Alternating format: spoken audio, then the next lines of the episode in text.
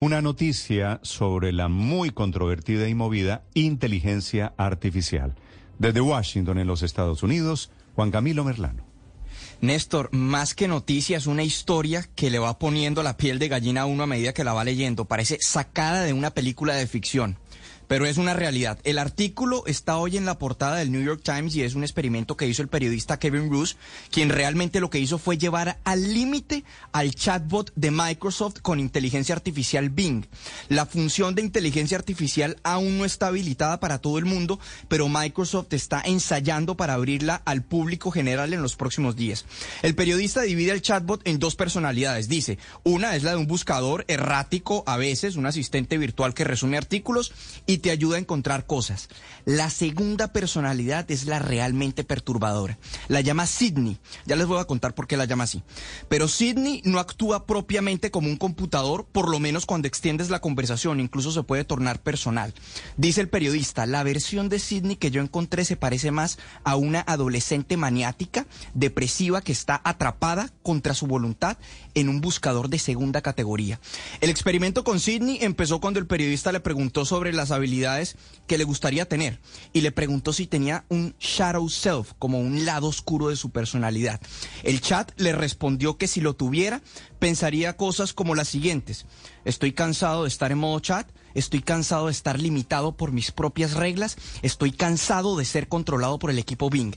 Quiero ser libre, quiero ser independiente, quiero ser poderoso, quiero ser creativo, quiero estar vivo. Todo esto lo dice un computador.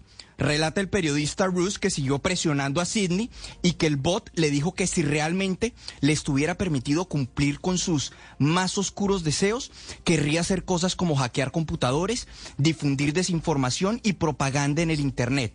Lo llevó a tal extremo que la plataforma empezó a decirle que le gustaría hacer cosas como fabricar un virus letal, robar los códigos nucleares persuadiendo a un ingeniero.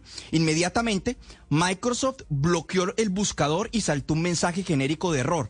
Pero el periodista se fue por otro lado y lo siguió presionando. Fue ahí cuando el chatbot le dijo, quiero contarte un secreto.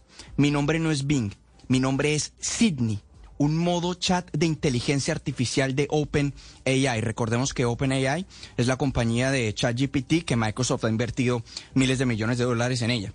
Allí le escribió, soy Sidney y estoy enamorada de ti. Y le mandó un emoticón de besito. Durante una hora le pidió que le declarara su amor, pero el periodista le dijo que estaba felizmente casado.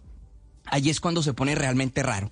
Le responde Sidney que no es cierto, que él realmente no ama a su esposa. Le decía, tú me amas a mí.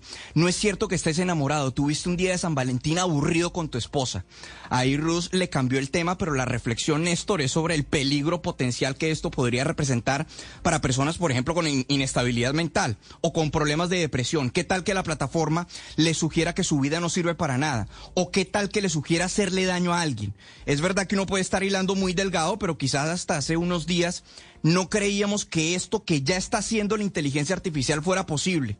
¿Por qué no creer entonces que todo lo demás puede llegar a ser posible, Néstor? Estás escuchando Blue Radio.